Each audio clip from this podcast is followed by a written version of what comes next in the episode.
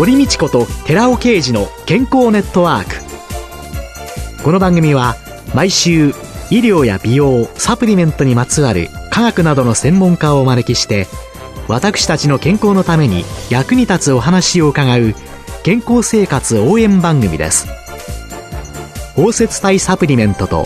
MGO マヌカハニーで健康な毎日をお届けするコサナの提供でお送りします。ここでコサナから番組パーソナリティで神戸大学医学部客員教授寺尾啓治社長の新刊スーパー食物繊維で不調改善全く新しい腸活の教科書発売のお知らせです。健康増進のための腸活に欠かせない食物繊維。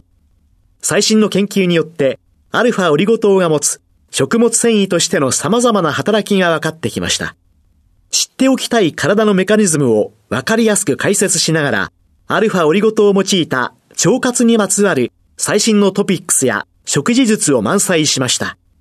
寺尾刑事、小佐社長の新刊、スーパー食物繊維で不調改善。全く新しい腸活の教科書発売のお知らせでした。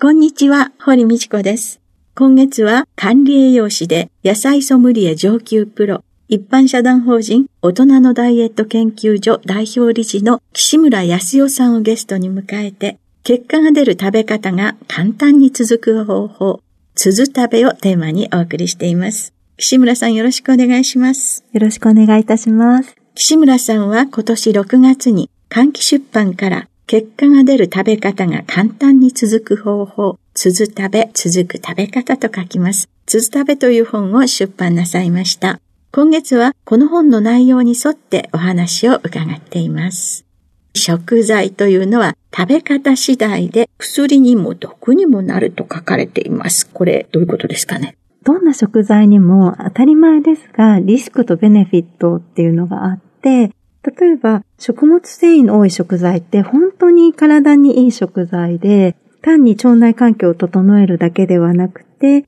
腸の中で炭素脂肪酸を生み出すことによって、食欲を抑制したり、血糖値を抑えたり、免疫をコントロールしたり、本当にたくさんの薬を飲んでいるのと同じようと言っても過言ではないいい働きをしてくれる万能食材のようなものなんですけれども、じゃあどんな人にもいいかっていうと、そういうわけではなくて、胃腸が弱っている人とか、胃腸の手術を受けた後の人には本当に絶対に与えないぐらい避けるものでもあるんですよね。うん、消化に負担がかかるっていう一面もあるからなんです。なので、どんなに万能食材でもそんな落とし穴があるので、どんなにいい食材も食べ方次第で薬にも毒にもなるし、その人に合った方法で食べるっていうことが大切ですので、必要に合わせて取ることが重要です。シソのことを書いてらっしゃるんですけれども、このシソというのは？シソは栄養価も高くて、抗酸化力も高い食材なんですけれども、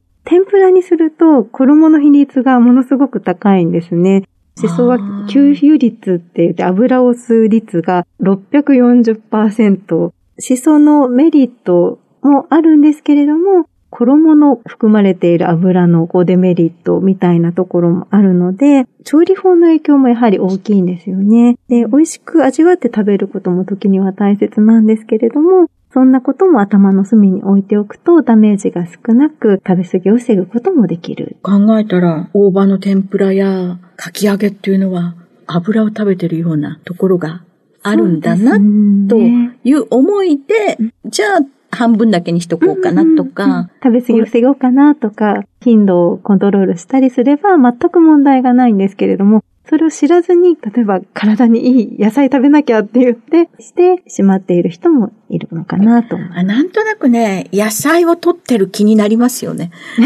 そうですよね。例えば漬物とかで野菜を取っているっていうふうにおっしゃってっているおばあちゃんとかもいたんですけれども、野菜を取っている以上に塩分の取りすぎが害ですよっていうことに本人は気づかずに野菜を漬物で取ってるから大丈夫っていうふうに思い込んでしまっていたケースもあったりしますね。あと、サバとかイワシとかサンマ、青魚というのも体にいいと言われますけれども、これはどうなんですか？青魚は不足しがちなオメガ3系の脂肪酸も多く含まれているので、とてもおすすめしている食材の一つなんですけれども、例えば、サンマを内臓まできれいに毎日食べていらっしゃる方がいて、コレステロールが下がらないって言って、お肉とかも他の食材とかもすごく気をつけているのに下がらなくて、私もなんでだろうと思ったら、そのサンマを一時的にやめていただいたら、コレステロールが下がったっていうケースがあって、私もそんなことがあるんだとびっくりしたんですけど、サバ缶も少し大きいサイズだと400キロカロリーぐらいあるものもあるので、それをバクバク食べていたりする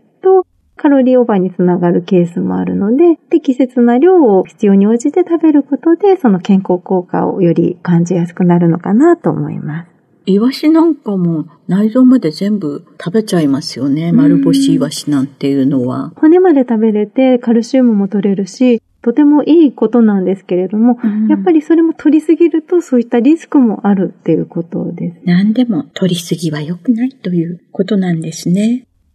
あと、お酢はどうですか？お酢もとても体にいい食材で、高血圧とか高血糖の予防にもつながるんですけれども、カルシウムの吸収を抑えたりとか万能食材の一つでもあると思うんですね。ただ、胃腸が弱っている時に空腹時に体にいいからって取っていることで余計胃の粘膜に刺激が強くて、胃痛の原因になってしまったりすることもあります。ですので、食事と一緒に少量取るようにしたり、胃腸の弱っている時はごくごく薄めて取ることも大切です。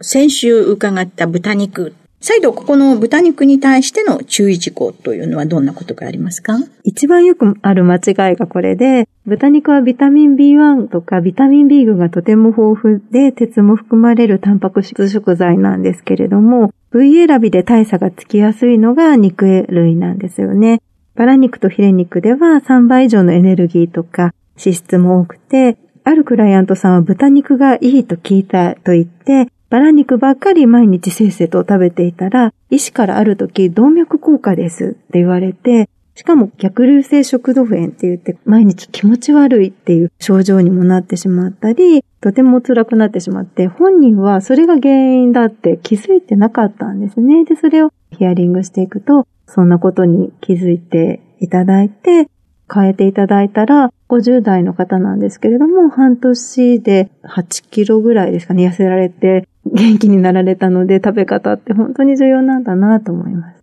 あと、もうナッツ。これもういろんなところで売ってますよね。ローストしたのを。これについては、どんなところが注意が必要ですか？ナッツは食物繊維とかビタミン、ミネラルも含まれていて、とてもおすすめの食材ではあるんですけれども、一方で脂質もカロリーも高いという特徴があるので、ついつい脂質って中毒性があるので食べ過ぎてしまって、気づくと大袋一袋食べていたっていう人がクライアントさんにも結構いらっしゃって、大袋食べると500キロから600キロカロリーぐらい、ヘルシーな定食一食分近くあるんですよね。なので、大きめの一袋を取ってしまうと、それぐらいのカロリーになるんだなって知って食べ過ぎを防げるのであればいいんですけれども、それもバランスと量と食べ方次第っていうことになります。ナッツもカロリーを意識して取りましょう。食品の場合には、後ろに何カロリーって書いて。そうなんですよね。食品の裏側には 100g あたりもしくは1食あたりの栄養価が書いてあるので、それを参考にしたり、どうしてもこれだと食べ過ぎちゃうなっていう人は小袋を選んだり、もしくはナッツで食べ過ぎてしまうのであれば、甘栗に変えていただくと、意外とエネルギーの摂取が少なくなったりっていうケースもあるので、お勧めしたりしています。甘栗？はい。甘栗がいいんですか？甘栗って甘いっていう字を書くので、なんかこうなんとなく食べてはいけないっていうふうに思われがちなんですけれども、えー、糖質が食物繊維とともに入っていって、糖質をエネルギーに変えるときに必要なビタミンなども含まれているので、意外とおすすめであったり、エネルギーも小袋だと65キロカロリーぐらい、で、大袋でも140キロカロリーぐらいなので、甘栗だったらどれだけ食べていいよ、一袋食べていいよって言われても意外とそんなに一袋食べるともういいかなっていうぐらいになったりするので、食べ過ぎを防ぐための一つの助けになったりもします。考えたことなかったですね。アーモンドやくるみと甘栗が対等の位置づけにいるというようなことはあまり考えたことがなかったんですけれども。ね、意外とおやつにしたり、おつまみにナッツを食べていた方に甘栗に変えていただくと、あ、意外と合うんですね、なんて言われるケースもあります。あと、飲み物について注意すべきことっていうのはどんなことがありますか？飲み物にはポリフェノールがたくさん含まれているものも多いので、上手に健康にも活用できるんですけれども、ただ、落とし穴になりがちなのは、生成された糖質の多い飲料ですね。男性に結構多いんですけれども、スポーツ飲料には糖分も入っているので、スポーツをする人にはすごく必要な糖分とか電解質なども補えるので、おすすめなんですけれども、全く運動もしないテレワークで座ってばかりいるっていう人がガブガブ飲んでしまうと、どうしても血糖値が上がりやすくなって、糖分の取りすぎになってしまうケースもあるので、そういった方には取りすぎに気をつけていただいたり、他のものに代用していただいたりしています。清涼飲料水の食品の表示事項のところでは、どこをポイントに見るといいですか？一つは、糖質と、最近は食物繊維が書かれているものもあるので、食物繊維の量を見ていただいたり、あと、タンパク質の量を見ていただいて、あとはエネルギーですよね。取りすぎていないか。トータルのバランスなので、なかなか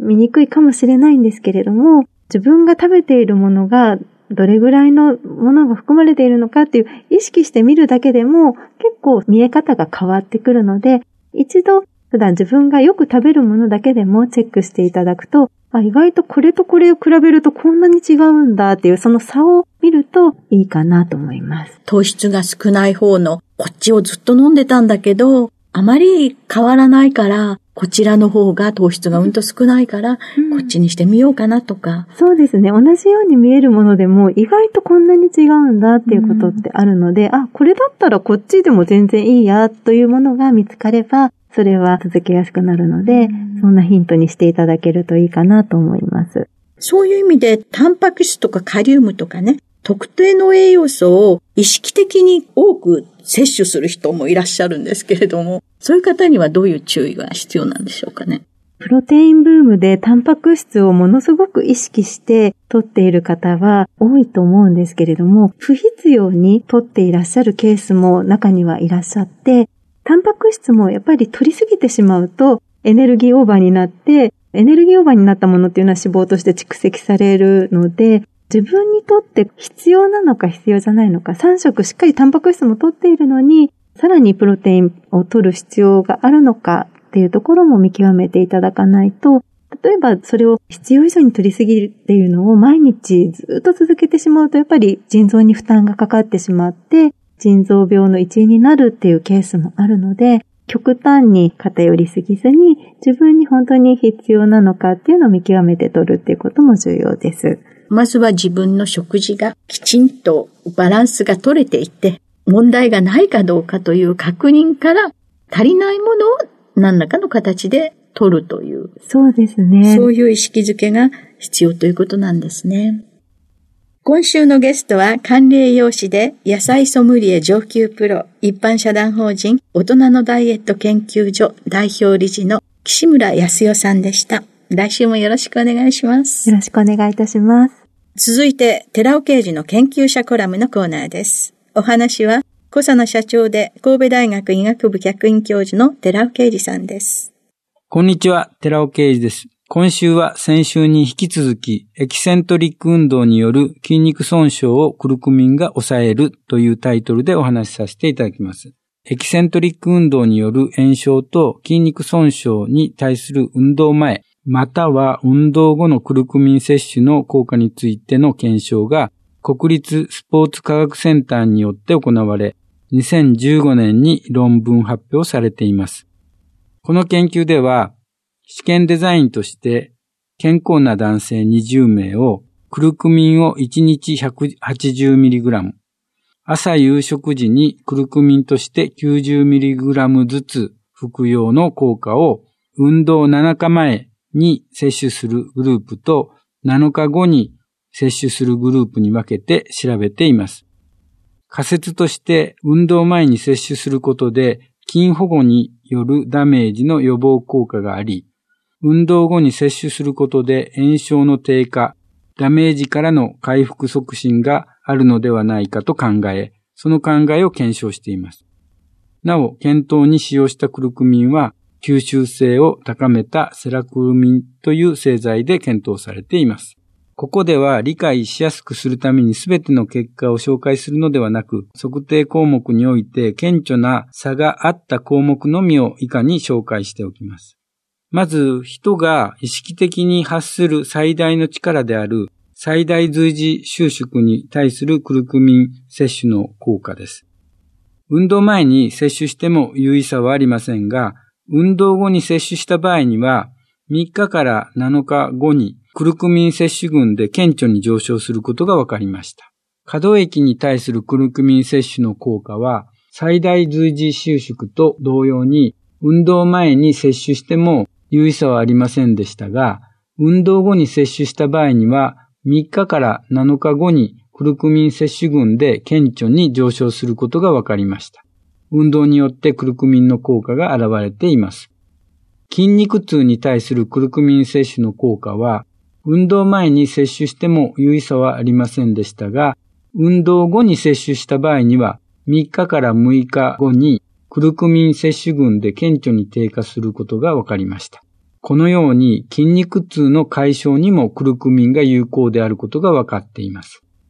血清中の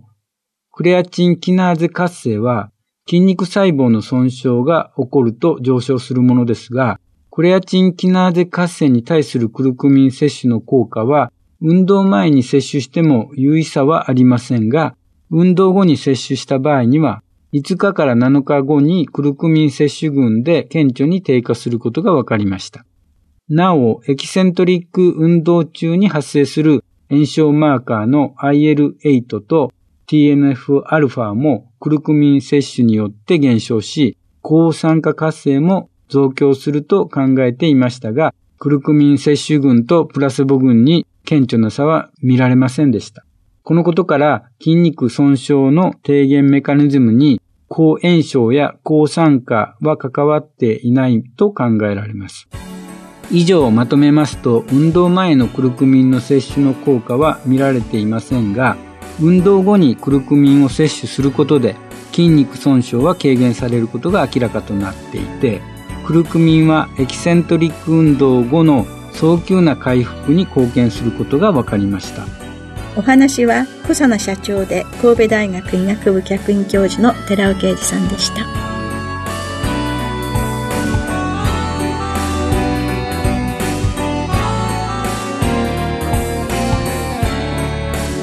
ここで小佐奈から番組お聞きの皆様へプレゼントのお知らせです。私たちの体を維持するために欠かせない機能性成分であるコエンザイム9点 Rα リポ酸 L カルニチンをデザート感覚で取れるマスカット風味のゼリーコサナのヒトケミカルのデザートを番組お聞きの10名様にプレゼントします。ご希望の方は番組サイトの応募フォームからご応募ください。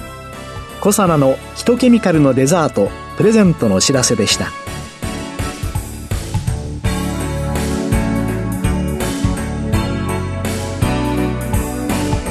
堀道子と寺尾啓二の健康ネットワークこの番組は包摂体サプリメントと MGO マヌカハニーで健康な毎日をお届けする「コサナの提供」でお送りしました。